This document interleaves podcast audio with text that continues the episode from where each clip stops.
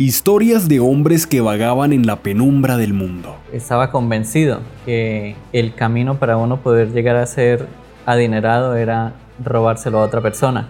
Pero desafortunadamente a los 13 años ya hice mi primer acto de sangre.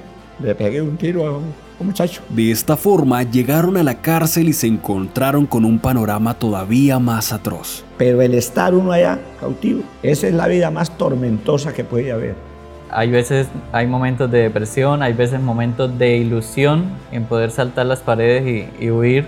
Realmente es estar en una jaula mas la esperanza volvería a brotar con la predicación de un mensaje espiritual. Pero un día alguien me habló de este maravilloso evangelio y me hablaron que Jesús estaba vivo, que no estaba muerto. Es que los que lo agarramos lo vivimos. Yo vivo en carne propia la transformación que Jesucristo hace en un ser humano en una cárcel. El evangelio transforma a los presos no porque sean presos, sino porque son seres humanos que un día se equivocaron por tener la ausencia de luz la luz de Cristo.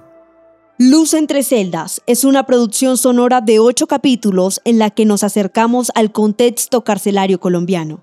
Y en medio de ese nefasto y desconcertante panorama, descubrimos algo valiosísimo. Miles de personas privadas de la libertad han sido transformadas por el Evangelio de Jesucristo. Ya no desean delinquir, ni asesinar, ni hacer daño. Ahora solo buscan que los demás también conozcan ese mensaje espiritual esa luz de esperanza que resplandeció entre las celdas que los alojaban. Bienvenidos a Luz entre celdas.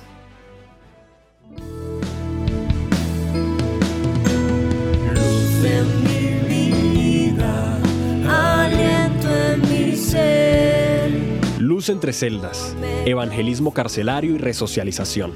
Luz en mi vida